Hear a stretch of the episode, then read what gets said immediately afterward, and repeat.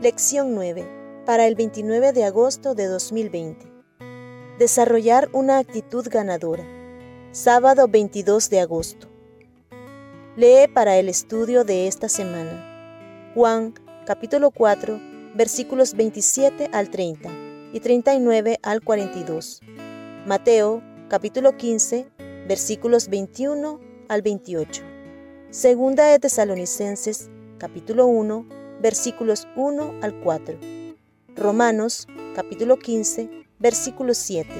Efesios capítulo 4, versículo 32.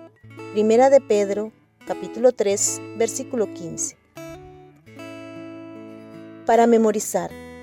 Sino santificad a Dios el Señor en vuestros corazones y estad siempre preparados para presentar defensa con mansedumbre y reverencia ante todo el que os demande razón de la esperanza que hay en vosotros. Primera de Pedro, capítulo 3, versículo 15. Cuanto más estudiamos la vida de Jesús, más nos maravillamos de su habilidad para aceptar y afirmar a las personas. Aunque pronunció reprimendas ásperas a los líderes religiosos de su época, recibió con gusto a aquellos que estaban luchando con el pecado, plagados de culpa y condenados sin remedio. Su misericordia se extendió incluso a los pecadores más viles. La profundidad de su perdón era infinitamente más profunda que la profundidad del pecado de ellos.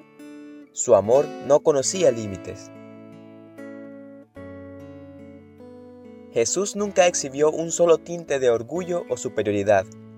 Veía en cada ser humano a alguien creado a imagen de Dios, pero caído en el pecado, y a quien vino a salvar. Nadie estaba más allá de su amor. Ninguno había caído tan bajo que su gracia no podía alcanzarlo. Mostró respeto a todas las personas con las que entró en contacto y las trató con la dignidad que merecían. Influía en las personas para su reino porque creía en ellas.